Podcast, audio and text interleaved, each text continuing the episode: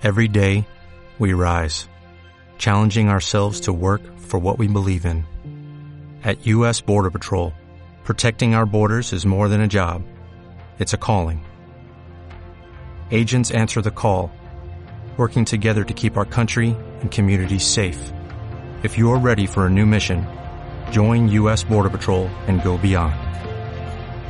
Learn more at cbp.gov/careers.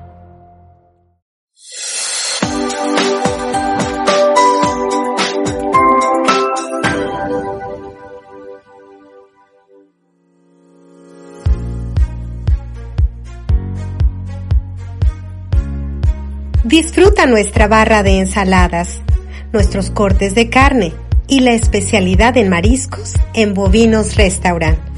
Un lugar único y exclusivo en la cantera. Sí, en San Antonio, Texas. Reserva al 210 508 7895.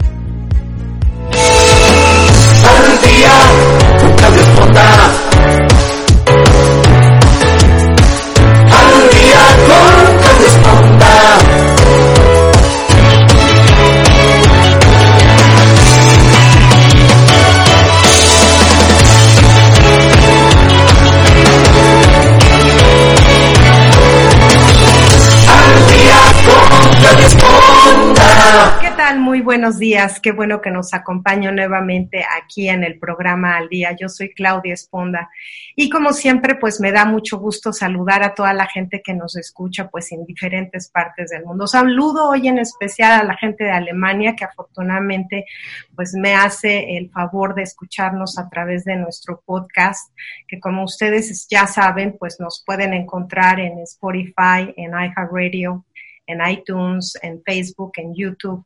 Hoy tenemos acceso a muchísimas plataformas precisamente con la idea de hacer llegar pues este contenido que siempre lo trabajamos con mucho cariño y con mucho esfuerzo para poder ayudar a mejorar quizá en alguna pequeña parte de nuestro quehacer, de nuestra vida y enriquecerlo precisamente. Hoy tengo el gran honor de tener en, en el estudio o en el programa, como lo podemos decir más bien ahora, a Daniel Colombo y que vamos a tratar un tema yo creo que extraordinariamente interesante. La verdad es que analizando un poquito toda la, la, trayectoria de Daniel, me fue un poco difícil elegir un tema porque maneja muchísimos de una manera muy profesional y este me pareció algo pues muy adecuado a la época, muy adecuado a nuestra manera de vivir, de afrontar las situaciones y vamos a hablar hoy de lo que es el autosabotaje. Que usted dirá, bueno, yo, bueno, vamos a ver si usted califica o está dentro de esa área.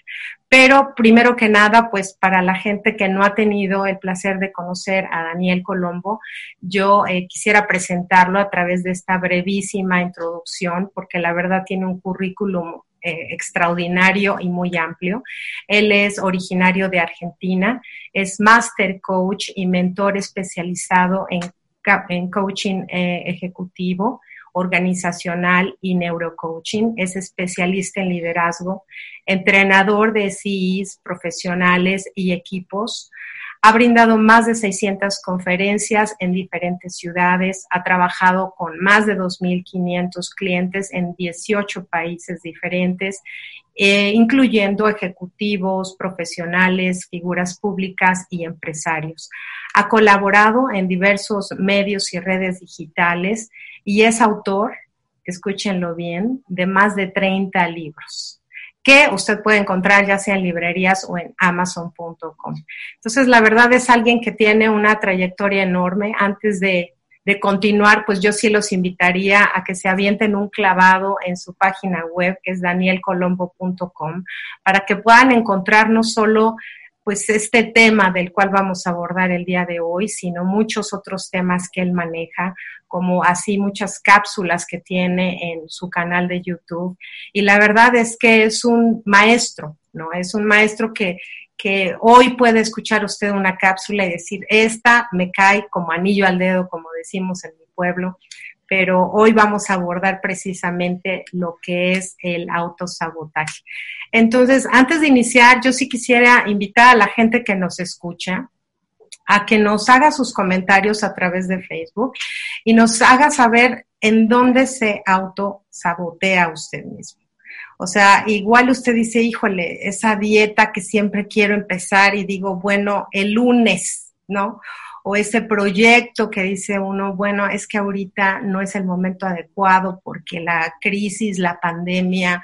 Entonces, ¿por qué no comparte con nosotros esos autosabotajes que pueden ser muy chiquitos o pueden ser muy importantes para usted y que siempre ha pospuesto? Y yo quisiera, pues, con una pregunta eh, muy simple y muy sencilla, Daniel, y de nuevo agradeciéndote que estés con nosotros que nos empecemos platicando qué es el autosabotaje. Hola Claudia, bienvenidos a todos y a todas. Muchas gracias por esta oportunidad de conocerte y de estar compartiendo con tu comunidad. El autosabotaje es algo que todos nosotros tenemos en mayor o menor medida y es básicamente cuando nosotros declaramos algo hacia afuera, por ejemplo, el ejemplo que pusiste, voy a hacer una dieta, pero actuamos en forma totalmente contraria, por lo tanto no obtenemos ese resultado. Y esto funciona eh, en múltiples capas de, de, nuestro desempeño. Por ejemplo, si yo estoy desempleado y quiero conseguir trabajo, tal vez no tengo alineados los hábitos necesarios para conseguir el trabajo y esa es una forma de autosabotaje o si tengo mi propio negocio, quiero atraer más clientes, pero no estoy haciendo lo suficiente que yo sé que podría. Por ejemplo, levantarme una hora antes cada día para ir a abrir la puerta del negocio y tomar cierta ventaja competitiva en mi segmento, eso es autosabotaje. O, por ejemplo, cuando yo tengo muchas palabras negativas incorporadas en mi lenguaje, en, sobre todo en la mente subconsciente, que es la parte de la mente que domina las emociones y las sensaciones, los sentimientos hacia las cosas. Si yo todo el tiempo estoy diciendo pero tal cosa, o no puedo, o no sé, o no es mi momento, o eso no es para mí y demás, no lo estoy diciendo que, siempre tengamos que estar haciendo las cosas, pero cuando lo estoy utilizando en un sentido no propositivo, es decir, sentido negativo para que todos ustedes puedan comprender, ahí me estoy autosaboteando. O incluso he querido tener el amor de mi vida y he encontrado una muy buena persona, excelente, y empiezo a dar pequeños signos de auto boicoteo adentro de mí mismo que van a terminar probablemente en una relación un poco distante o fría o nos vamos a distanciar con esa persona. Eso es el autosabotaje, un automecanismo interno que yo mismo creo, del cual a veces soy consciente, pero la mayoría de las veces no soy consciente, y que tiene como propósito limitar y frenar mi potencial. E, eso parece como muy lógico de entender, pero hoy en día escuchamos a mucha gente que dice yo quiero, ¿no? Yo quiero lograr esto, yo, yo mañana empiezo, pero siempre encontramos ese no podemos. esa, es, la primera, no es el momento, no están las condiciones, este, yo no aprendí a hacerlo. Eh, ¿Cómo, ¿Cómo podemos empezar a encauzar ese tipo de pensamientos a algo más positivo? Porque, como tú mencionas, igual en el consciente estamos realmente deseando algo, pero tenemos esa vocecilla atrás que nos dicen, mm, no, tú no, tú no ahora, tú, tú por qué, ¿no? O sea, ¿por qué, ¿por qué solemos ir como jalando y yendo para atrás? Bueno, en general sucede porque tenemos interpuestos adelante de nosotros un montón de creencias y de paradigmas, algunos son propios, otros son adquiridos a través de nuestra historia de vida, que nos impiden ver las situaciones tal cual son.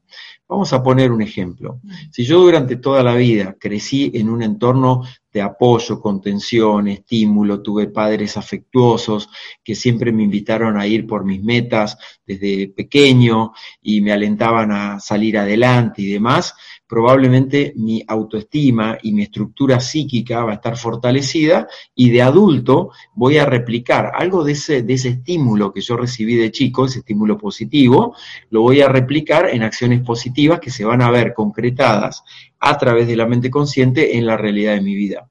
Ahora, si como, como fue mi caso particular, crecí en un entorno opresivo, donde se castigaba, donde había sometimiento, donde éramos una familia pobre, donde trabajo desde los ocho años con todo el placer de mi vida porque descubrí mi vocación desde muy temprano, pero realmente las condiciones socioambientales de mi familia no eran las mejores. Esto me pude dar cuenta muchos años después y muchos años de psicoterapia después. Eh, probablemente como adulto tenga que destrabar muchas de esas cosas con distintas técnicas, herramientas. La psicoterapia, por ejemplo, fue una gran puerta del autoconocimiento para mí, junto con otra gran cantidad de herramientas. Pero para todo esto tengo que tener el valor de afrontar esa historia personal que tal vez me esté limitando, tengo que tener el coraje y la determinación de hacer una sucesión de cambios cotidianos, a veces cambios muy pequeñitos, producen un gran impacto en mi vida. Eh, y en tercer lugar, eh, ir eliminando cosas de mi vida, porque cuando tenemos una condición mental de autosabotaje, lo que tenemos generalmente es muy viciada nuestra mente de cosas que no nos llevan hacia el objetivo que queremos lograr. Como decía Claudia, mucha gente dice, quiero hacer tal cosa, quiero tener un negocio, sueño con tal objetivo y demás, pero no lo termina concretando porque ni siquiera da el primer paso. El primer paso, que es la acción concreta hacia ese objetivo, es casi el 50% del objetivo. Porque a todas las personas les cuesta dar el primer paso y me incluyo. En muchos, en todo lo nuevo, por ejemplo, dar el primer paso siempre nos cuesta. Probablemente cuando tuviste tu primer invitado en este programa que tenés, ese primer paso hasta que eso nació y se dio a luz y demás, costó pero una vez que costó vamos adquiriendo algo muy importante, que es la maestría, y vamos adquiriendo cierta destreza, se van incorporando habilidades, voy buscando dentro de mi reservorio mental qué habilidades me van a servir para esta nueva experiencia que quiero ver en lo concreto en mi vida. Entonces, estoy hablando de que este es un camino posible para cualquier persona, pero hace falta determinación, autoconfianza, es decir, confiar en que tengo los recursos internos para poder atravesarlo y después ser muy disciplinado para ir cumpliendo ese paso a paso. Otra cosa que sucede actualmente es que la gente quiere el resultado así de rápido, ¿no? Entonces, quiero poner un negocio, ya lo quiero tener. O se puso algo de moda en la ciudad donde yo vivo y yo quiero tener algo exactamente igual. Y no funciona así la dinámica del universo la dinámica del mundo en la que estamos inserta y del universo, si quisiéramos verlo desde un plano más este, dimensional para poder observar las cosas en perspectiva, funciona a través de la ley de la reciprocidad. Yo tengo que generar un impulso para que venga el resultado. O sea, no va a suceder absolutamente nada si solamente lo sueño o si solamente lo fantaseo. Y no estoy diciendo que el soñar y fantasear no sean herramientas excelentes, porque de hecho si lo son, son la base de todas las concreciones. Esto que estamos viviendo acá, en algún día Claudia lo soñó y lo tuvo en su mente. Pero hubo un paso muy importante que fue el bajarlo a la acción, el hacerlo viable, tal vez el aprovechar el contexto de pandemia, eh, conectarse con gente de distintos lugares del mundo, tal vez animarse a exponerse, eh, tal vez formarse en alguna habilidad que todavía no tengas y que la puedes adquirir para poder llevar eso a lo concreto. Lo que sí ah. quiero que sepan, y darle la seguridad a todos, para, para terminar el concepto brevemente, es que todos tenemos el autosabotaje por un lado, pero todos tenemos a su vez la posibilidad de silenciar el autosabotaje, es decir, ponerle un límite a ese autosabotaje interno para poder desplegar la vida que queremos. Ahora tú hablas de casos extremos, ¿no? Tu situación era totalmente, pues, digamos que de, pérdida de autoconfianza y de seguridad. Probablemente tienes hermanos, ¿no? Sí. Y mucha gente que vivió en el extremo, en esas familias que impulsaban a los hijos a salir adelante, pues quizá uno salió exitoso y quizá otros no. Quizá en tu caso probablemente fue lo mismo. Quiere decir que tenemos un chip especial o que aprendemos de una manera especial, porque si todos vivimos bajo un mismo ambiente familiar, con las mismas vocecitas diciéndote si puedes o no puedes, ¿qué hace que unas personas logren este, desestimar ese este sabotaje, este boicot que nos hacemos y decir, pues yo sí puedo a pesar de, o yo sí puedo y otros que dicen, bueno, teniendo todas las herramientas, yo no puedo. O sea, eh, tiene que ver algo con la personalidad, con el carácter. Traemos un chip especial o algunos tienen ese chip que van desarrollando de una manera especial o cómo. Bueno, esto te lo voy a explicar con un modelo muy sencillo del doctor Thurman Fleet. Thurman Fleet fue un, fue un quiropráctico norteamericano que él graficaba a sus pacientes tomaba un lápiz y papel y dibujaba lo que él llamaba el gráfico de los palitos. El gráfico de los palitos era enseñarle a la gente cómo funcionaba la mente y por qué, por ejemplo, dos personas que iban a la consulta de este quiropráctico con la misma patología, misma edad, misma situación, uno se recuperaba muy rápido y el otro no se recuperaba. Nos pasa lo mismo en nuestros entornos familiares, o sea, ¿por qué alguna persona se destaca más o va más adelante o adquiere más autoconfianza, decisión y va adelante con sus proyectos y otro del mismo núcleo familiar eh, está totalmente en lo opuesto? Y esto tiene que ver con el funcionamiento de la mente y el insumo, es decir, lo que nosotros le cargamos a la mente conscientemente. Y ahí aparece el trabajo personal que necesitamos hacer. Eh, quiere decir, vamos a poner otro ejemplo que probablemente mucha gente conozca, que es el de Jack Ma, el gran empresario que fundó Alibaba, que es como el Amazon de Oriente y Asia, y él, era, o sea, se lo, él mismo se considera él como el fracasador serial más este, perseverante del mundo, porque fracasó en todo lo que él emprendió desde joven, fracasó toneladas de veces, pero ah, vamos a poner ejemplos, por ejemplo, él no pudo entrar ni como asistente en McDonald's, lo, rechazaban, no pudo entrar en la policía, lo rechazaron como 25 veces en las universidades, eh, es decir, y se hizo recontra multimillonario, ¿sí? Eh, y de hecho, él lo contaba como una anécdota muy graciosa, una vez que lo invitan en una universidad norteamericana, no sé si era Harvard o Stanford, a dar una conferencia de éxitos, ahora que era exitoso, y dijo, esta es la primera vez que piso una universidad, digamos, porque nunca había podido entrar. Entonces, fíjense que eh, lo que limita eh, ese potencial de éxito es el poder de nuestra mente. En tanto yo tenga influencia sobre los pensamientos, los pensamientos son vibración. Entonces yo puedo vibrar en una frecuencia más parecida a lo que yo quiero lograr, tengo más posibilidades de éxito que si estoy vibrando en una frecuencia que no tiene nada que ver.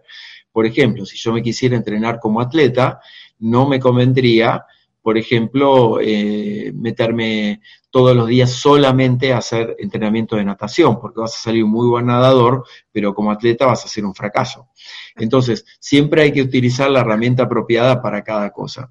Y ahí en el modelo mental que explicaba el doctor Thurman Fleet, aparecen básicamente, nosotros tenemos por un lado un cuerpo, que es como el hardware, que es el que ejecuta las acciones, si fuésemos una computadora, es el que ejecuta las acciones, el que nos da la posibilidad de, este, de esta creación maravillosa que es nuestro cuerpo físico, que es como un puente, un puente de realización entre esos sueños y fantasías que tenemos con lo concreto que queremos obtener. Pero lo que alimenta a este cuerpo es el software que es la mente. ¿Sí? No es el cerebro, el cerebro es un órgano del cuerpo, que a su vez tiene el impulso de la mente. Y es en la mente donde se produce esta alimentación a esos sueños y fantasías que todavía no hemos creado en la realidad para que salgan a la luz o permanezcan ocultos. ¿Cómo se produce ese proceso? La mente tiene básicamente dos partes, según explicaba el doctor Fleet. Después eh, Freud introdujo el concepto del inconsciente también, que es como nuestra parte más oscura, lo que está por debajo, lo que no somos tan conscientes, lo que no podemos ver todavía, o lo que irrumpe de alguna manera. Y te diría que el autosabotaje en muchos casos está dentro del campo del inconsciente el autosabotaje a veces surge por una vocecita de algo que me dijeron mis padres o, el tutor o el entorno donde yo crecí cuando yo tenía entre que nací y los 6, 7 años, que es el periodo donde se va conformando mi personalidad. Eh, ese es el periodo donde se formatea de alguna manera mi yo, mi ser. ¿Sí? Y de alguna manera el yo determina la personalidad que tengo. No soy psicólogo, quiero aclararlo para que no se enojen los, los psicólogos que están ahí, pero lo estoy explicando de una manera sencilla para que todo el mundo lo pueda comprender. Y lo que explicaba el doctor Fleet, que en el modelo de la mente tenemos el cuerpo, pero necesitamos alimentar el cuerpo con los estímulos adecuados para lograr lo que nosotros queremos, esos sueños y fantasías que tenemos en la cabeza, que está muy bien tenerlos. Pero para llevarlos a la acción, necesito poner un pendrive dentro de mi mente, sobre todo en mi mente subconsciente, que es como decía hace un ratito, la que tiene eh, los sentimientos, las emociones, la que tiene la carga emocional en definitiva, para que le dé la orden a la mente consciente, que es la otra parte de la mente, para que ejecute las acciones. La mente consciente es la que tiene los pensamientos, las ideas, la estrategia, cómo voy a hacer para que esto sea verdad o sea realidad, cuál es el camino que voy a tomar, cómo hago un plan de metas concreto, cómo puedo ir haciendo mini metas para obtener esos desafíos que tengo.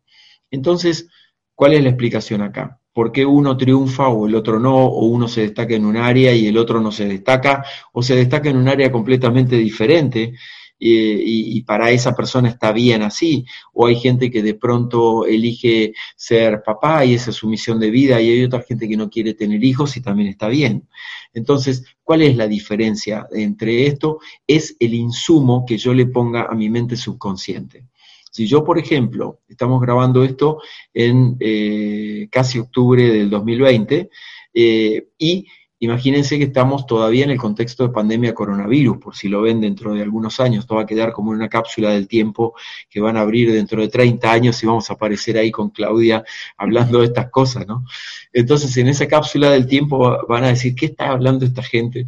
Bueno, estábamos hablando de una pandemia que hubo muy, muy, muy grande que afectó a los 7.700 millones de habitantes de la humanidad.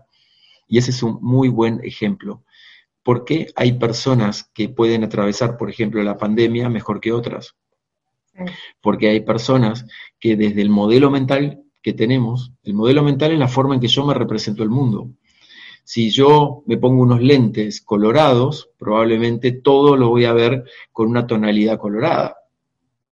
Ahora, si yo me pongo unos cristales transparentes, voy a empezar a ver el mundo con más nitidez. Sin embargo, siempre mi representación del mundo es diferente de lo que es la realidad en sí, porque ahí aparece un componente que también está en la mente subconsciente, que es el aspecto de subjetividad. Yo no veo el mundo como es, veo el mundo como soy yo. Quiere decir que me lo represento de alguna manera. ¿Por qué? ¿Por qué digo esto de me, me represento el mundo de alguna manera para entender el concepto de lo que veníamos hablando? Es porque dependiendo de la representación mental que yo haga en mi mente subconsciente de lo que quiero lograr, es el resultado que voy a obtener. Vamos a tomar el ejemplo del comienzo de la charla de hoy de la dieta, ¿no? que es algo muy cotidiano y frecuente el primer millones. quiere estar a dieta. Exactamente. Mucho, de enero ya todo el mundo se le olvidó. Exactamente, exactamente. Entonces, bueno, digo, ok, voy a empezar una dieta porque, no sé, viene el verano y quiero ir a la playa y quiero lucir bien, o eh, bueno, me acabo de separar, entonces quiero recuperar mi cuerpo físico para ver si tengo una nueva conquista, o porque realmente tengo un tema de salud y necesito adecuar mi alimentación y dieta y demás. Entonces el primer día digo, bueno, a ver, ¿cuál sería la dieta? Voy a un nutricionista que me da una dieta. El nutricionista trabaja sobre la mente consciente en general de las personas trabaja sobre la receta. Bueno, tienes que comer pollo con ensalada durante siete días seguidos y después de seis meses vas a ver cómo tú vas a ir bajando de peso. Entonces, como está en la mente consciente, la mente subconsciente, que es la que tiene la emoción y la sensación, ¿qué dice? Uh, pollo durante seis meses seguidos. Realmente, qué aburrido esto. Por eso como pollo durante dos, tres días y al cuarto día me como una porción de torta así, de chocolate, con todo lo que me gusta, y ya rompí la dieta. ¿sí? Y así podríamos seguir con ejemplos porque es exactamente el mismo proceso. O porque, por ejemplo, hay personas que consiguen más rápido trabajo y otros no, estando igualmente preparados. O porque hay personas que tienen la, ese espíritu de superación, de levantarse de los grandes desafíos, lo que llamamos resiliencia, y, ¿sí? y otros no se quedan anclados ahí. Entonces conozco muchos casos, yo de hecho tuve un coma por mis riñones, tuve un mes en coma en el año 2012. Eh, y bueno, realmente estuve muy desahuciado y agradezco hoy a esa experiencia del coma, porque fue lo que me enseñó a cambiar completamente mi estilo de vida, desde el punto de vista del estrés, desde el punto de vista de qué lección tengo que aprender en cada momento de mi vida, cuál es el aprendizaje oculto detrás de eso que llamamos como malas situaciones de mi vida, los malos momentos. Entonces, depende del chip del que yo alimente, el pendrive que elemento a mi mente, es el resultado que voy a obtener. Cuidado que no estoy hablando de una fórmula mágica tipo hay que pensar en positivo todo el tiempo y demás. Yo soy, me defino como, como, claro, yo me defino como un optimista realista. El optimista realista es el que puede ver el optimismo en todas las cosas, creyendo que en el medio de todo lo compleja que puede, ver una pueda ser una situación, voy a encontrar la salida, porque cuento con los recursos internos para hacerlo. Y soy realista, no niego la realidad. O sea, estamos en contextos que a veces son difíciles, son complicados, son dolorosos, me pasan cosas como cualquier persona, eh, cualquier tipo de situación. La clave está en que en el trabajo interno que he hecho durante tantos años, disculpen que personalice, pero es para traer el ejemplo solamente, que en el trabajo interno el resultado que te da el ponerte el chip adecuado en la mente es que rápidamente resignificas lo que te está pasando. Entonces, si yo estoy teniendo, por ejemplo, una situación eh, desafortunada en el negocio, como fue, por ejemplo, al comienzo de la pandemia del coronavirus, donde yo doy muchas conferencias en el año, doy unas 60, 70 conferencias en distintos países. Obviamente, en una semana se cancelaron todas las conferencias que tenía en el año y pasaron, te diría, el 10% en formato virtual.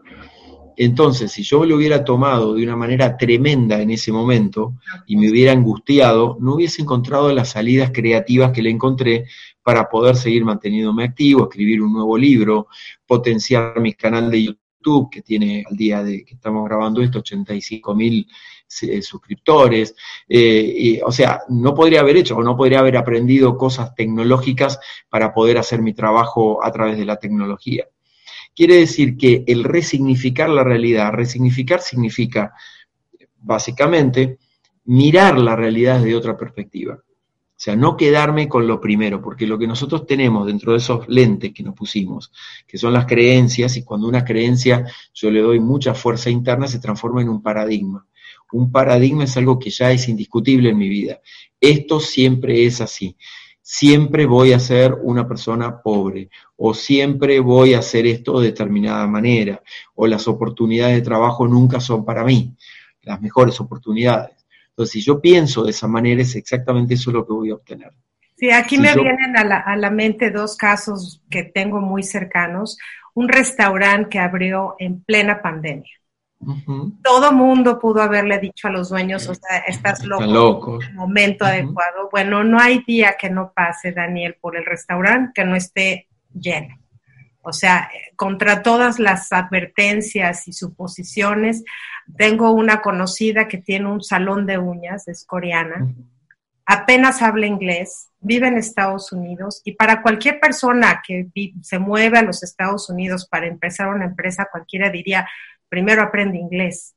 Bueno, no fue necesario, tiene un negocio muy exitoso, no solo amplió su negocio hoy, sino compró el local de al lado y se ha expandido en plena pandemia. O sea, lo que tú dices es muy cierto. Yo creo que todos vemos esos casos de éxito que dicen cómo él en estos momentos o en estas situaciones, porque siempre hay crisis, ¿estás de acuerdo? O sea, siempre, hay una crisis de algo. Y más, por ejemplo, en los mercados emergentes, como todo lo que es Latinoamérica, crecimos en crisis y probablemente es, lo que conocemos, ¿no? Sí, yo, yo no recuerdo ninguna época que todo el mundo estuviera en apogeo, pero yo creo que esas voces que tú nos dices, para empezar, yo creo que son esa parte medular ¿Y, cómo se le hace cuando la voz que te dice no puedes es la persona que más que te quiere, como puede ser tu padre, como puede ser tu madre? ¿O cómo le haces para tratar de salir adelante cuando tu pareja te dice eres un fracasado, todo lo que haces no ha resultado, siendo hombre o mujer, ¿no? O sea, tú no estás hecha para trabajar, tú es todos los negocios que emprendes son un fracaso. ¿Cómo luchas cuando tienes al, digamos que duermes con el enemigo. Sí. Bueno, Claudia, lo primero es empezar a limpiar nuestro lenguaje. Yo, por ejemplo, eh, no utilizaría luchar eh, ahí, ¿sí? Porque luchar me pone en situación de enfrentar la situación, de de, de cómo, ¿sí? Entonces diría, ¿cómo afronto la situación? Eso es muy diferente. El lenguaje es un gran creador de significado. El lenguaje no es inocente. El lenguaje eh, crea un estado de conciencia dentro mío y ese estado de conciencia se manifiesta en la realidad. Entonces, como ya vimos la realidad entre la mente, eh, lo que pasa en la relación de la mente subconsciente con mi mente consciente, dependiendo de lo que yo me diga internamente, es el resultado consciente que yo voy a obtener. Si yo todo el día me estoy diciendo, ah, tiene razón, soy un fracasado, no sirvo para esto y demás, es exactamente eso lo que voy a obtener. Probablemente mucha gente que esté escuchando, viéndonos, diga, eh, esto, claro, tiene sentido, pero bueno, pero no puede ser tan. Vive con mi marido, vive con mi esposo. Claro, eh, tenés que venir acá a, vivir esa situación. Y te diría que nosotros a veces somos seres, en mi creencia, somos seres espirituales viviendo una experiencia humana. Quiere decir que nosotros atraemos de alguna manera en la vibración en la que nosotros estamos. Fíjense algo muy curioso que pasa siempre, lo pregunto siempre en las conferencias que doy, ¿no? Eh, ¿Les ha pasado alguna vez que cuando querías estar de novio, de novia, o ponerte en pareja, no conseguías a nadie y buscabas y buscabas y por ahí salías con una persona, después conocías a otra, después a otra, tal vez, o tal vez con nadie directamente y no conseguías a nadie. Ahora, cuando enganchaste a una persona y empezaste a salir, empiezan a aparecer otras personas alrededor, ¿sí? Aparecen un montón. ¿Y por qué es eso? Porque cambié mi frecuencia vibratoria. Quiere decir que cuando yo entro en otro tipo de frecuencia, genero otro tipo de resultado. No estoy hablando de nada esotérico ni nada raro. Nosotros somos básicamente energía eh, puestos en este cuerpo humano. Hay mucho de esto que pueden leer sobre, a los que quieran profundizar, temas de física cuántica y demás, donde van a encontrar mucho más de estos temas para, para entender desde el punto de vista científico cómo funciona esto. Básicamente nosotros tenemos poder ilimitado adentro nuestro. Entonces, si quisiera resolver a la persona que yo creo que me está auto boicoteando, porque también es una cuestión de una percepción personal, si yo le entrego mi poder personal a la opinión de la otra persona, ahí me voy debilitando por dentro. Por eso uno de los primeros trabajos que te recomendaría hacer es trabajar en tu empoderamiento interno en esos casos. ¿Por qué? Porque el problema no es la otra persona, el problema soy yo que estoy conviviendo con esa persona y lo sigo aceptando. ¿sí? Que me la creo, que creo que Me, que me creo lo que me dice. Porque también me lo podría decir, decir muchas gracias por tu opinión. Porque las opiniones se dice que son como las narices, todos tenemos una distinta, ¿no? Y todos tenemos una distinta. Entonces, eh, vamos a, vamos a, ponernos en, la situación de cómo afrontar eso, ¿sí? Entonces, no, no lucharíamos, sino cómo afrontar. Yo simplemente puedo escuchar la información y acá hay un aspecto importante para, para, responder eso precisamente. Nosotros no somos responsables por la información que nos llega. Por ejemplo, lo que dice mi marido, mi esposa o mi pareja o un amigo y me eh, tira abajo mi proyecto. Me dice, sos un inútil, no servís para hacer tal cosa, o ese negocio nunca va a prosperar y demás. Yo no soy responsable por lo que el otro diga. El otro es responsable de eso, ¿sí? Pero soy totalmente responsable de qué hago con esa información. Quiere decir, ¿qué hago con eso que entra a mi cabeza? Por ejemplo, soy totalmente responsable de qué hago con las noticias que veo que me entregan los medios de comunicación. El responsable soy yo. El problema no son los medios de comunicación, el responsable soy yo como ser humano. Entonces necesito trabajar internamente para qué? Para tener técnicas de afrontamiento, como por ejemplo, poner el límite a la persona, aprender a decir que no, aprender a fortalecerme que esta persona es negativa y tiene una personalidad eh, de alguna manera que se auto boicotea a su manera y trata de auto boicotear a todos los demás.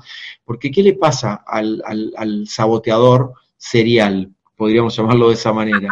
Trata de sabotear a todo el mundo alrededor. a mí me va mal y quiero que le vaya mal a todos. Exactamente, porque no soporta no poder ser como los demás. O sea, no hay peor espejo para un saboteador que una persona exitosa o que está haciendo lo que él le gustaría pero no lo logra.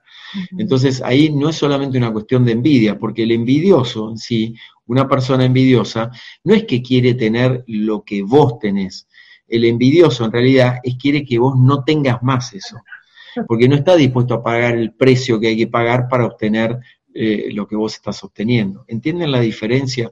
Es una diferencia importante, porque la gente cree que el envidioso quiere tener lo que vos tenés. No, el envidioso quiere que vos no lo tengas más, porque ni siquiera está pensando en pagar el precio que vos pagaste para llegar a ese lugar.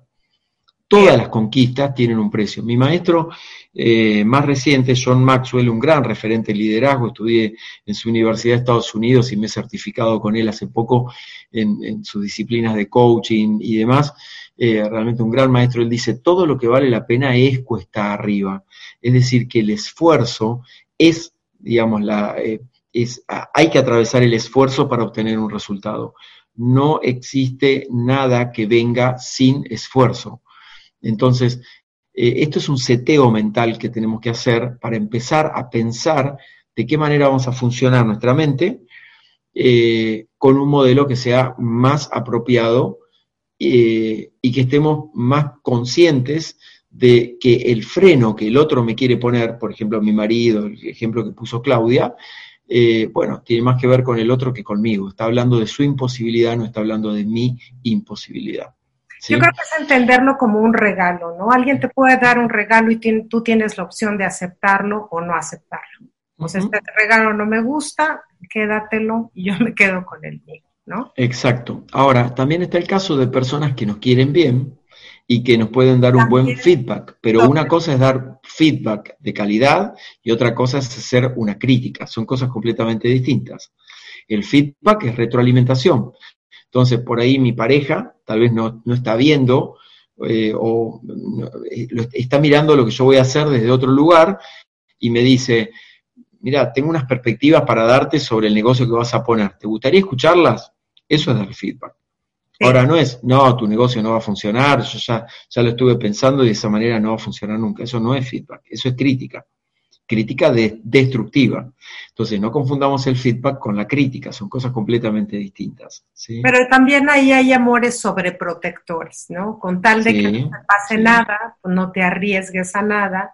Y entonces, igual esto lo vemos mucho en caso de madres, ¿no? De, sí, totalmente, totalmente. No, es el momento, estás seguro y los conoces y, y entra en paranoia ese control o autocontrol por querer proteger y finalmente pues no permiten a la gente crecer en muchas áreas, ¿no?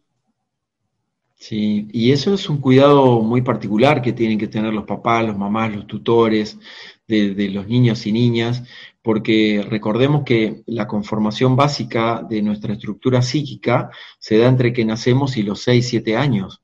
Entonces todo eso va a determinar después cómo vamos a vivir el resto de nuestra vida. Por eso que una de las cosas fundamentales para trabajar es el tema de entrenar nuestros hábitos.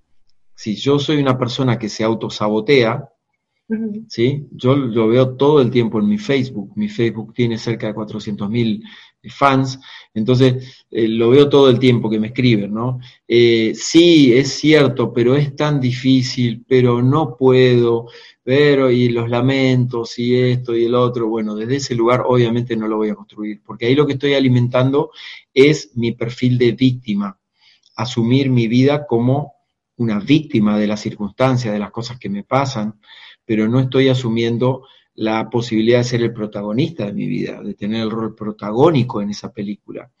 Y de hecho yo mismo podría escribir los finales y reescribir el final tantas veces como sea necesario.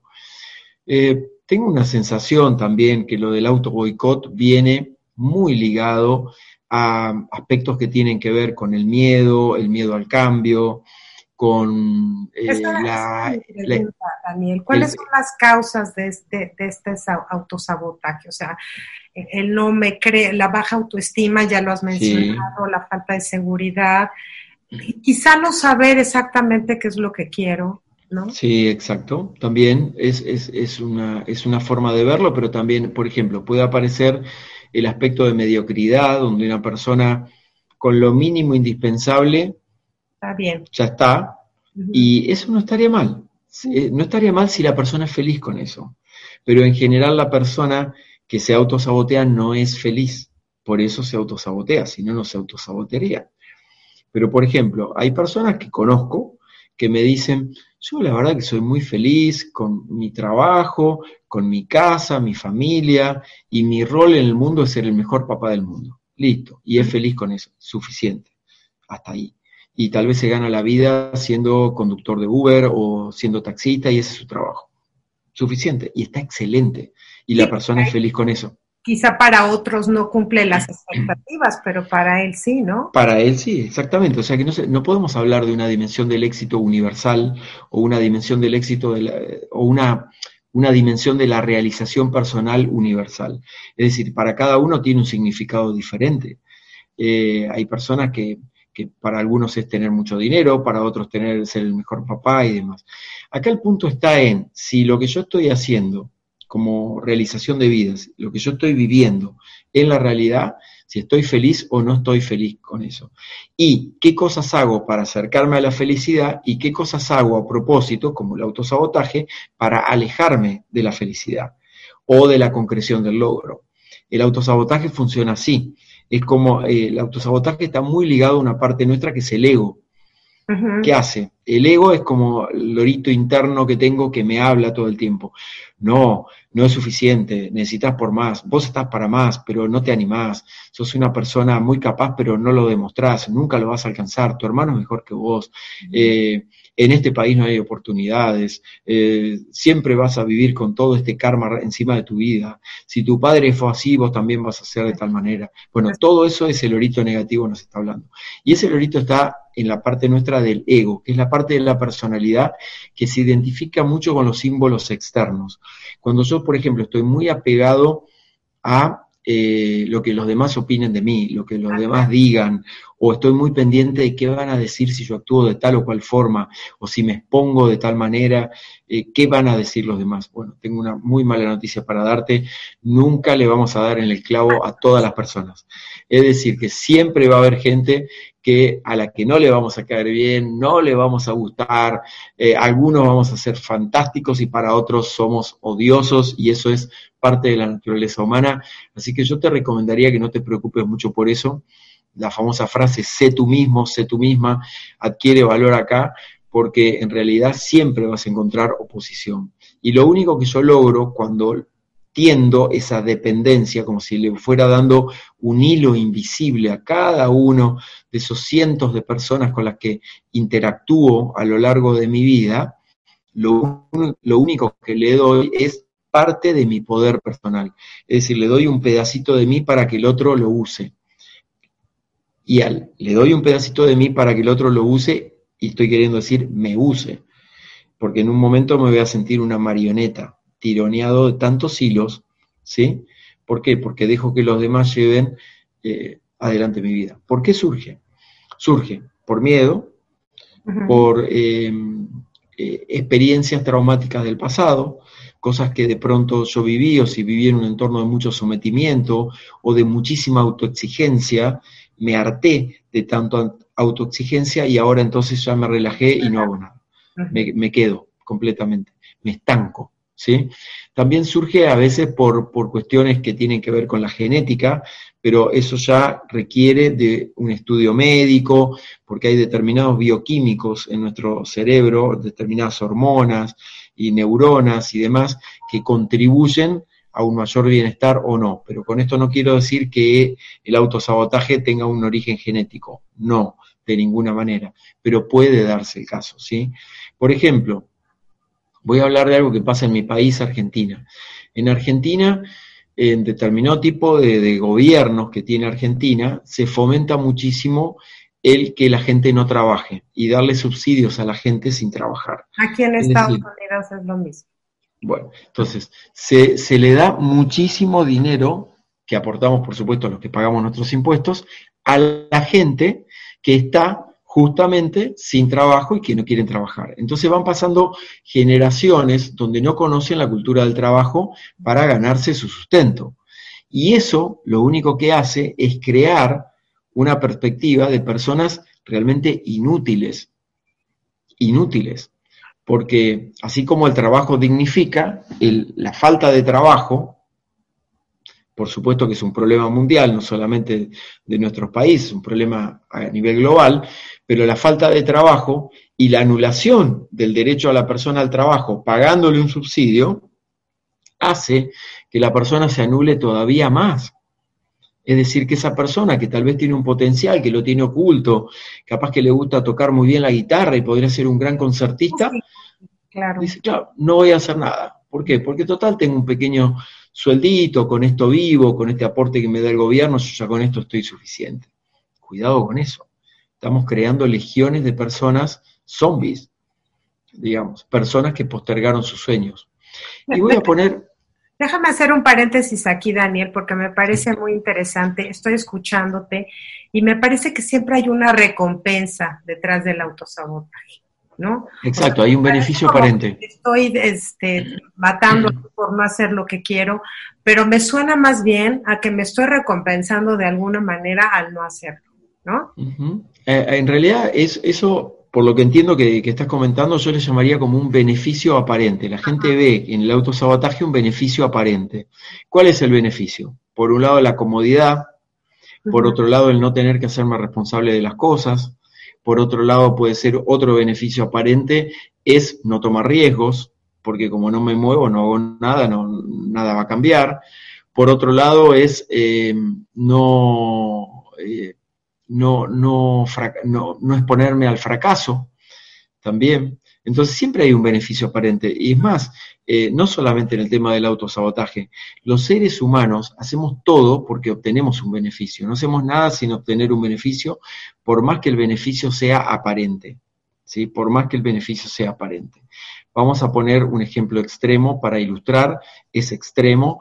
Eh, la persona que comete un asesinato de otra, sobre otra persona, mata a alguien, ¿sí? Cuando se lo escucha en su primera declaración, su declaración puede sonar muy coherente en la justificación.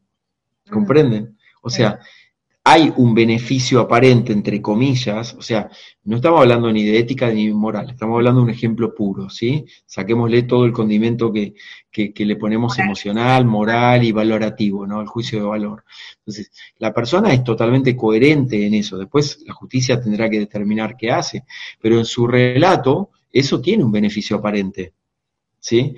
Aunque no me guste y aunque lo rechace, y de hecho no estoy para nada de acuerdo con ese tipo de comportamientos.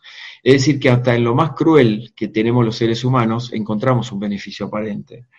Hacemos todo para, obtener un beneficio. En general tiene que ver con buscar algún tipo de aprobación de los demás. ¿sí? Y el autosabotaje, por ejemplo, eh, yo conozco gente que de, de familias, digamos, donde hay gente que está muy desarrollado, muy prominente en algún campo, y otros que son realmente como la escoria de la familia, como se dice habitualmente, y que se da esta polaridad básicamente porque estos que se sienten en la escoria viven comparándose tota, todo el tiempo con el otro, ¿sí? Todo el tiempo con el otro. Entonces, la comparación es amigo de amiga del autosabotaje, es como prima hermana, digamos, ¿no? Es un, complemento ideal. La persona que se autosabotea se compara, ¿sí? No, no voy a llevar adelante el proyecto. Nunca voy a llegar a donde llegó mi hermano. Exacto, o por ejemplo, el negocio que yo tengo nunca va a ser tan exitoso como el de mi tío. Entonces, eh, bueno, pero desde ese lugar obviamente que no evolucionamos. Y la experiencia humana, Claudia, eh, yo creo que desde un sentido más trascendente, está diseñada para la evolución, no está diseñada para la involución. Es decir, que en tanto yo asuma mi responsabilidad personal, me plante en quién soy, reconozca qué es lo que quiero, que me gusta, que por ahí es un muy buen punto de partida que vos mencionaste hace un rato, ni siquiera te digo de hablar de tu propósito de vida, pero decir, bueno, ¿qué, cosas me gusta hacer, por ejemplo? Allá ahí tenemos como un punto de partida, como este ejemplo de esta persona que se vino de Corea a poner el negocio de, las uñas, ¿sí? En, ahí en, en tu ciudad. Entonces, ¿qué cosas me gustan hacer? Y vamos a poner otro ejemplo para ilustrar. Durante la pandemia del coronavirus, muchísima gente empezó a verse en la situación de tener que reinventarse profesionalmente, porque o se quedaron sin trabajo, cerraron sus empresas, o su negocio no lo pudo sostener, o no se pudo reinventar. Y ahí empezaron a explorar qué otras cosas podrían hacer. Y en muchísimos casos aparecieron dimensiones maravillosas de esas personas que al principio estaban con tanto miedo que no se podían mover, ¿sí? Y el saboteador estaba full trabajando adentro de ellos. Y al poco tiempo no les quedó otra. Y yo te diría que la necesidad a veces el mismo hambre es un gran impulsor para dejar el saboteador atrás y moverme hacia adelante. Entonces, eh, los, que los que venimos de orígenes pobres sabemos eso. Digamos. Eh. pocas veces se crece en la abundancia. O sea, no hay, no hay mucho que aprender cuando todo está bien. Yo creo que se aprende cuando hay necesidad emocional, este, física, de trabajo, y es ahí donde uno puede encontrar esas armas que quizá tú mismo no conocías, ¿no? Yo creo que el, el autosabotaje también viene de esa autoconfianza, que no te crees capaz, que no, que no pienses que tú tienes esas habilidades. Pero también viene yo no sé, de, una inteligencia emocional, ¿no? Por supuesto. La inteligencia emocional es fundamental también para poder empezar a trabajar el tema del autosabotaje. Para los que no saben, la inteligencia emocional es una disciplina que la planteó un psicólogo norteamericano llamado Daniel Goleman, que él compiló muchísimo material sobre la gestión de las emociones. O sea, cómo nosotros hacemos frente a un estímulo para accionar más positivamente en el sentido para donde yo quiero llevar mi vida. Y hay un aspecto de la inteligencia emocional que es muy relevante para que lo tengamos en cuenta.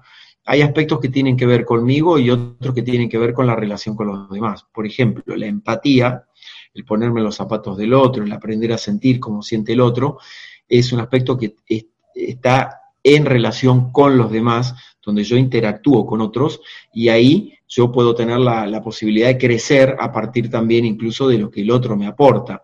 Pero hay aspectos que son personales, íntimos, como por ejemplo el que se llama la autorregulación emocional, que es decir, qué tipo de intención o de intensidad, mejor dicho, qué tipo de intensidad le pongo a cada emoción en cada momento. El primer paso también es reconocer las emociones, qué emoción estoy sintiendo en cada momento. ¿Sí? Por ejemplo, viene un episodio que yo lo veo como no contributivo a mi vida, o un episodio comúnmente llamado negativo. No existe esto que llamamos positivo o negativo, porque en realidad la realidad es neutra. Lo que le da el tono de positivo o negativo es la forma en que yo afronto la situación. ¿sí? el tono emocional. La interpretación, exacto. La interpretación o es el juicio que le pongo también a esa situación.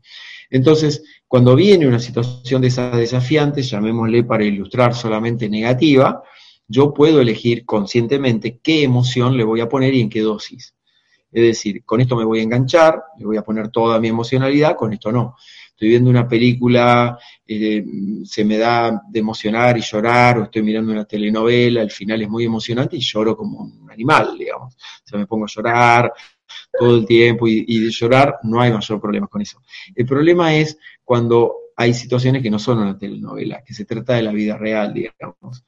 Entonces, ahí sí yo necesito trabajar el tema de la autorregulación emocional para saber de qué manera ser más asertivo. Y la pregunta acá para trabajar eso es, primero, ¿qué emoción estoy sintiendo? ¿Dónde estoy sintiendo esa emoción? ¿En qué lugar físico del cuerpo estoy sintiendo la emoción? Tal vez estoy angustiado y lo sienta acá o lo sienta en la boca del estómago. o sienta... Daniel? El dónde es simplemente porque si yo la quiero transmutar o la quiero atravesar de una mejor manera, yo puedo tocarme ese lugar y de alguna manera acompañarme a mí mismo en el atravesar esa emoción. ¿sí? Eh, de hecho, bueno, hay algunas teorías también que asocian eh, órganos de nuestro cuerpo con las emociones.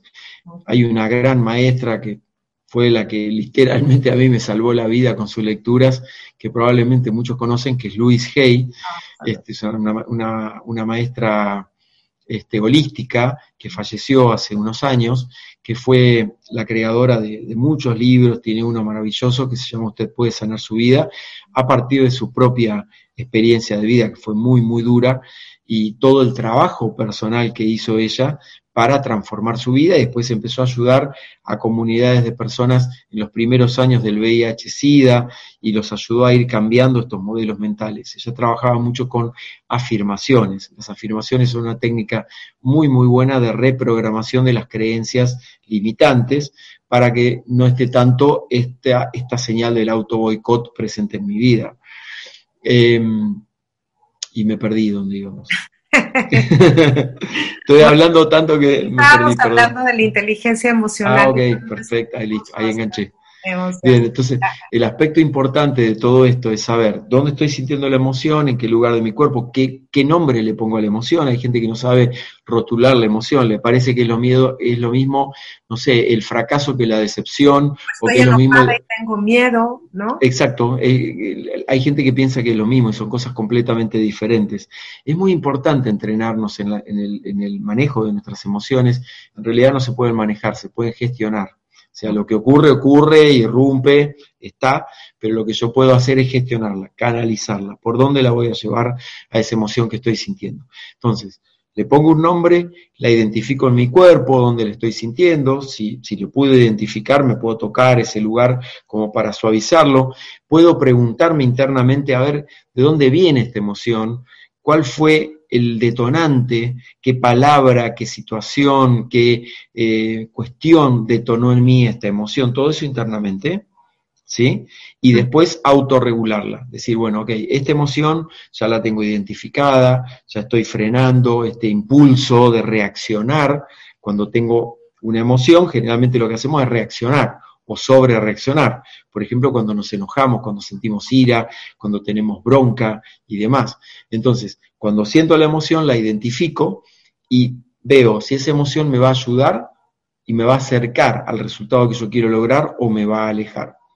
Vamos a poner un ejemplo común.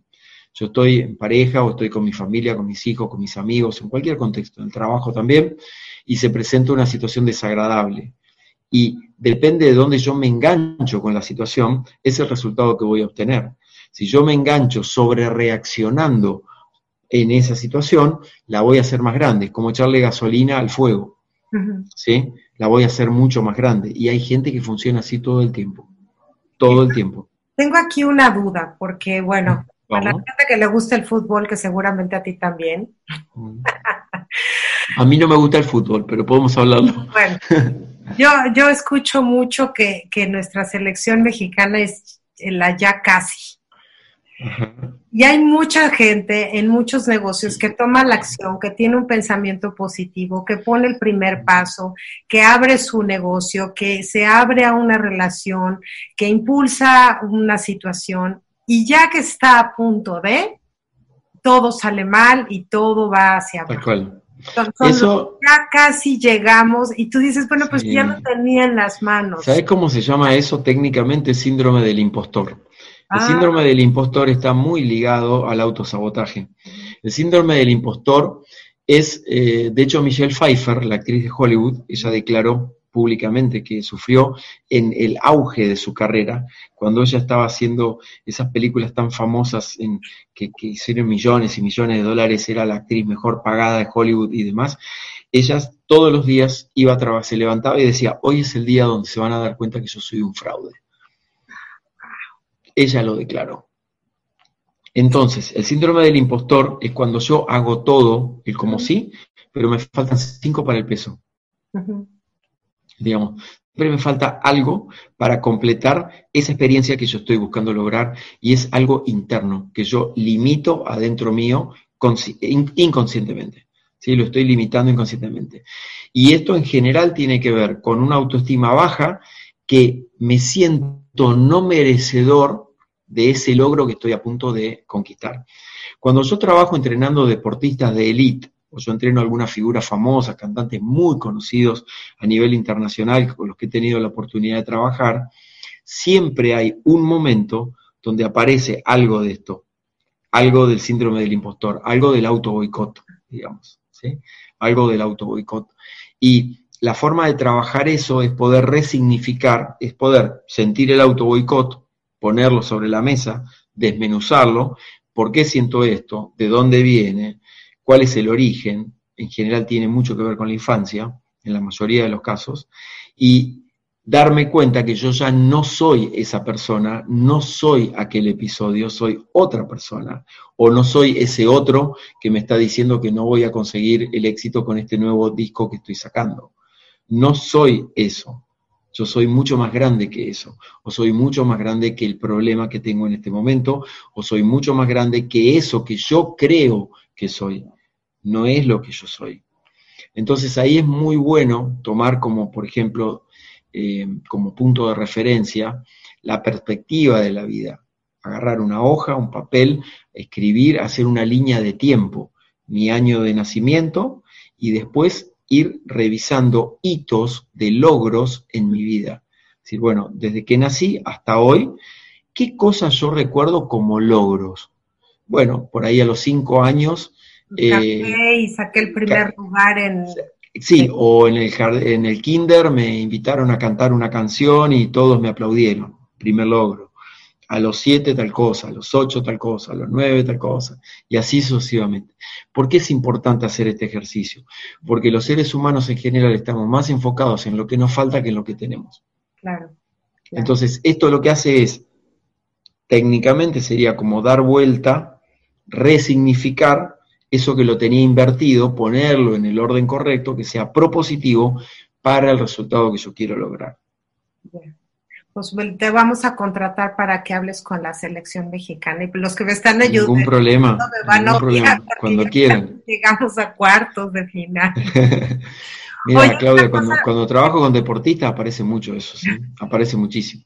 También veo mucha gente que es muy perfeccionista y que espera lo que yo llamo que estén todos los semáforos en verde para empezar. O sea, ya tiene el plan, ya tiene la idea, ya tiene el concepto, tiene los ingresos si es un negocio, tiene la visión de una pareja, tiene este, cómo va a ser su familia, dónde va a viajar, pero siempre quiere tener todas las cartas, todos los haces sobre la mesa. ¿Cómo se trabaja cuando ese auto boicot viene sobre, basado en un perfeccionismo y en un reclamo excesivo hacia uno mismo?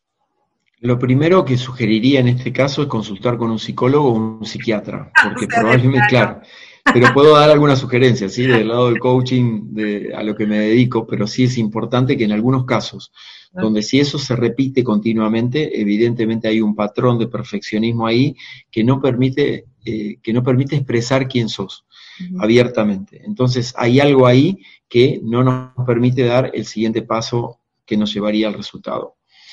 Lo segundo que ya desde el terreno del coaching, y esto sí con, todo conocimiento de, mi materia lo digo, es que se puede trabajar eh, en, para esas personalidades que yo trabajo con, yo trabajo con con alta gerencia, con equipo de trabajo de altos ejecutivos. Entonces aparece mucho el tema de la exigencia y la sobreexigencia muchas veces está puesta por la empresa en la que trabaja esta gente y muchas veces autoimpuesta. Cuando es autoimpuesta, como en el caso que estás diciendo, o incluso si viniera de afuera, puesta al lado de la empresa, yo puedo empezar a reconocer adentro mío cuáles son mis valores, qué es lo que tengo para aportar en esta situación, en este momento, y establecer también planes alternativos.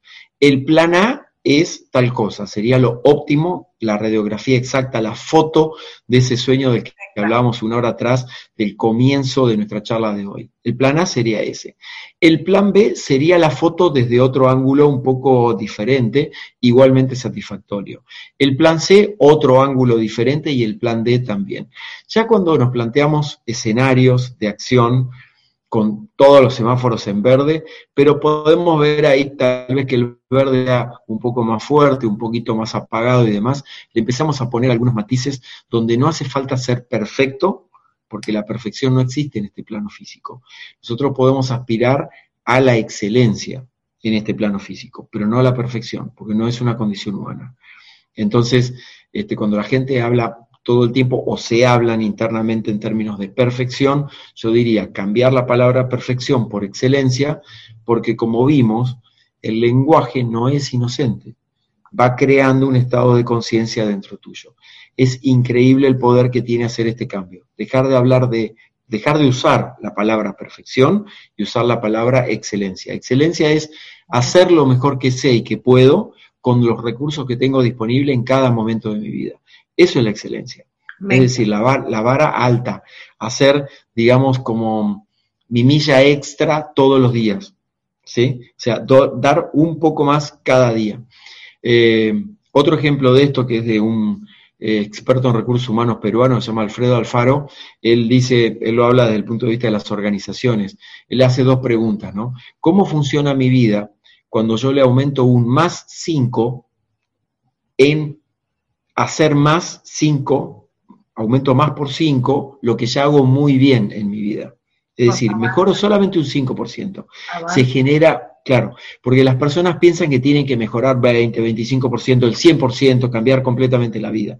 Pero en realidad el cambio es de a 5%, de a 1%, de a 2%. ¿Comprendes? Y eso, eslabonado en el tiempo, va a traer el resultado que querés. Lo mismo funciona al revés. Si yo funciono en menos 5%, voy a ver una diferencia muy notable. En los equipos de trabajo se ve mucho esto, ¿no?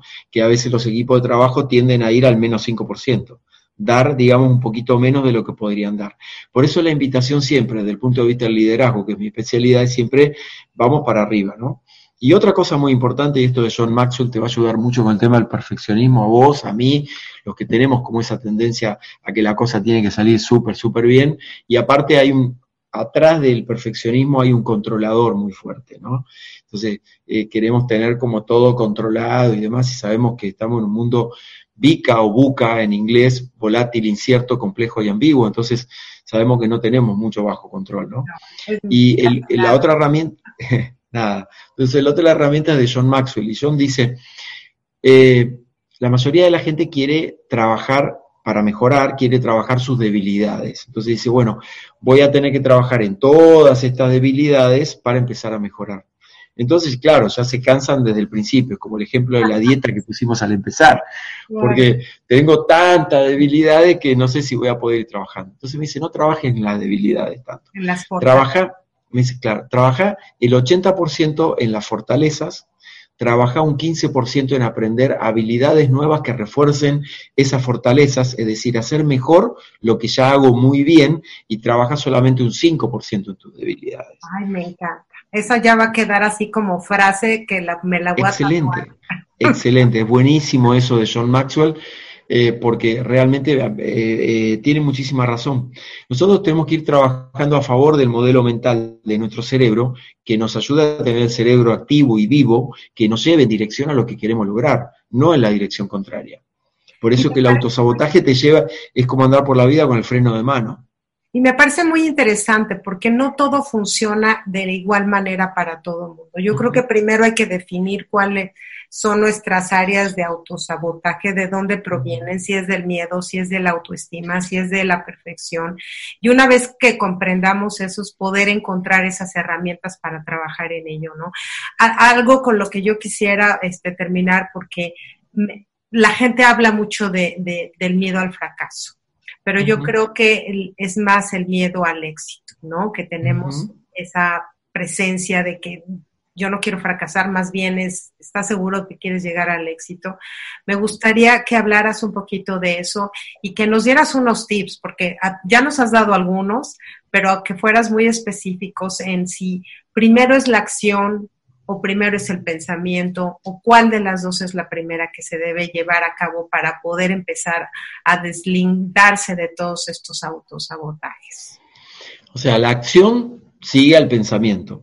Lo que yo creo en el nivel del pensamiento, después lo bajo automáticamente una acción. De eso hablamos al comienzo, recordarán con la mente consciente, la mente subconsciente, que es la que alimenta a la mente consciente para que el cuerpo ejecute las acciones, ¿no? Entonces, con respecto al tema del miedo al éxito o el miedo al fracaso, yo te diría que hay como una sobreestimación de, de las ventajas del fracaso.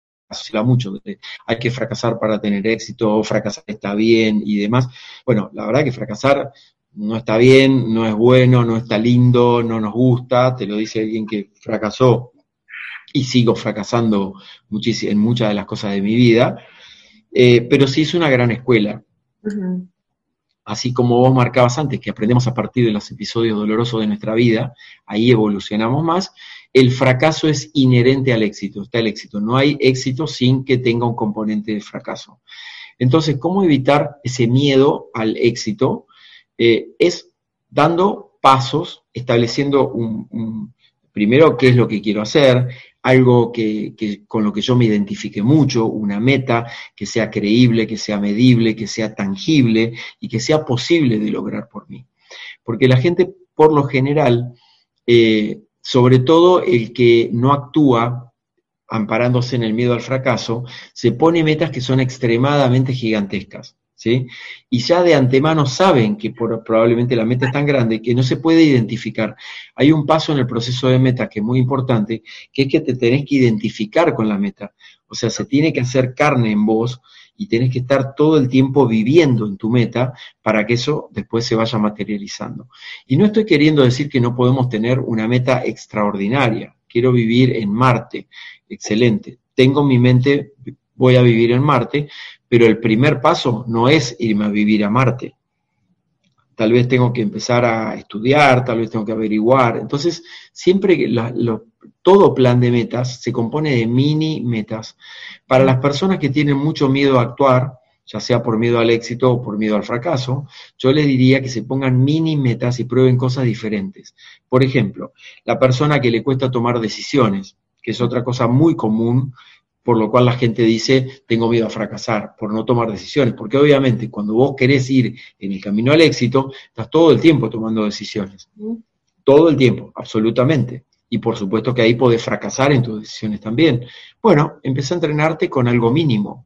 Por ejemplo, si te cuesta decidir qué comida vas a elegir en el restaurante, bueno, empezá a evitar que otras personas elijan por vos la comida, que es lo que hace mucha gente. No, yo voy a comer lo mismo que tú. No, elegiste vos la comida que querés comer realmente. Es algo muy, muy sencillo que va a parecer tan simple, pero te, te, aseguro que marca una gran diferencia en tu vida. Si, por ejemplo, quisieras tener más disciplina, empieza por tender y ordenar tu cama cada mañana que te levantás, ni bien te levantás. No importa la edad que tengas, ¿sí? O sea, te estoy hablando cosas muy, muy eh, básicas que nos van a llevar a ese cambio de hábitos para que mi mente subconsciente empiece a funcionar de otra manera completamente distinta. Y como tips concretos, además de esto que estamos compartiendo, es que hay, hoy tenemos un acceso a información gigantesco. Entonces, podemos ir a clubes de emprendedores, hablar con personas que ya han hecho el camino que yo quiero recorrer, eh, buscarme un mentor al que puedo contratar y pagarle para que me cuente cómo hizo algo parecido a lo que yo quiero hacer. Eh, eh, tomarme un curso en línea, que hay muchísimos cursos gratuitos. empezar a entrenarme en... ¿Cómo? Escuchar nuestro programa escuchar este programa, por supuesto, los podcasts tuyos, los míos, los de tanta otra gente que estamos compartiendo contenido de valor a través de las plataformas. Todo esto va creando como un estado mental diferente. Hace un rato estaba, cuando estábamos grabando esto, estaba trabajando con un cliente que él es el CEO de una empresa de farmacéutica y eh, en cuatro años ha venido haciendo una transformación de su modelo mental tan grande, tan grande, tan grande, que hoy se siente que está eh, que, su equipo le está quedando un poco chico para el modelo mental que él tiene actualmente. Entonces estamos trabajando también con parte de su equipo estratégico, digamos, porque obviamente cuando uno evoluciona, y acá viene algo muy importante para, para ir cerrando quizá, es que cuando nosotros evolucionamos, no es, no es que evolucionamos solo en términos de acciones, voy a accionar y voy a tener éxito, evolucionamos en el cambio de conciencia, en el cambio de mentalidad. Entonces, cuando yo elevo mi conciencia, eso ya no tiene vuelta atrás. Es decir, que yo ya llegué a un escalón de conciencia, de ahí puedo ir a otro, a otro, a otro y a otro, y ese, digamos, eh, escalón para ir subiendo en niveles de conciencia no tiene límites. Es como la expansión, digamos, la expansión no tiene límites. Vos puedo ser tan grande y podés seguir expandiendo todas tus ideas tanto como quieras. Pero sí hay una cosa que sucede ahí, yo puedo conscientemente detenerme en ese camino. Yo puedo decir, no lo voy a hacer más y demás. Voy a ser consciente de que me estoy deteniendo. Antes era inconsciente de que me estaba deteniendo, en el autosabotaje, por ejemplo, o en el síndrome del impostor. No me estaba dando cuenta de lo que me estaba pasando. Pero en el camino de la toma de conciencia empiezo a ser totalmente consciente de mis actos, de mis dichos, de lo que declaro, lo que prometo, en mis palabras. Las palabras son declaraciones, tienen un poder inmenso para conformar esa realidad que quiero.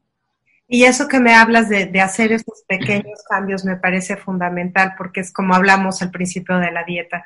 Si quieres empezar una dieta hoy y bajar 10 libras mañana es imposible, pero si empiezas a hacer esos pequeños cambios, de educación, de preparación, de, de, hábitos, pues eventualmente estás avanzando ese 5% del que hablabas y cuando termine el año, pues avanzaste muchísimo, cambiaste esos pequeños hábitos y yo creo que ahí viene una importante transformación. Si queremos cambiar, el cambio duele, y hay que estar dispuestos a sufrirle un poquito ese cambio para poder llegar a donde finalmente queremos. Yo he disfrutado, bueno, este, quisiera tener 10.000 temas contigo, Daniel. Espero que no sea la última vez que nos hagas el honor de estar en el programa. Agradezco mucho, estoy, estoy segura que mucha gente va a disfrutar como yo de esta conversación. Este, yo quiero invitar a la gente a que siga a Daniel en sus redes, en su página. Bueno, hay un chorro de información, hay un chorro de este, cápsulas, www.danielcolombo.com y con algo con lo que quieras despedir a nuestro auditorio, Daniel. Bueno, muchas gracias Claudia por todo, un gusto conocerte y compartir con toda tu comunidad. Nosotros somos mucho más grandes que los problemas que tenemos. No fuimos creados para hacer una sola cosa, somos multidimensionales. Para la gente que de pronto se está ahogando en un vaso de agua, que dice no sé qué hacer porque toda la vida hice esto, nosotros tenemos un inmenso poder interno a través del cual podemos desplegarnos. Entonces, no le prives al mundo de mostrarle quién sos en esencia, qué es eso que te distingue, qué es eso que te hace brillar diferente a los demás, ni mejor ni peor, simplemente diferente. Y desde ese lugar vas a ver cómo paso a paso, trabajando en vos, vas a ir encontrando la, la respuesta que tal vez durante tantos años estuviste buscando. Pero anda para adentro, mira en tu interior y desde ahí va a ir apareciendo esa claridad que estás buscando. Y quizá es ahora, ahora el momento Exacto. para. Bueno, pues te agradezco enormemente, Daniel, esta conversación y obviamente agradezco a todos ustedes que me acompañen como siempre todos los martes y jueves y como saben, pues pura gente de calidad en este programa. Así es que continuamos en el próximo episodio, nos vemos próximamente. Yo los, les mando un beso y te agradezco de todo corazón, Daniel, que hayas estado esta mañana con nosotros. Claudia, muchísimas gracias. Gracias. Nos vemos en el próximo episodio, no me fallen al día con Claudio Esponda. Al día con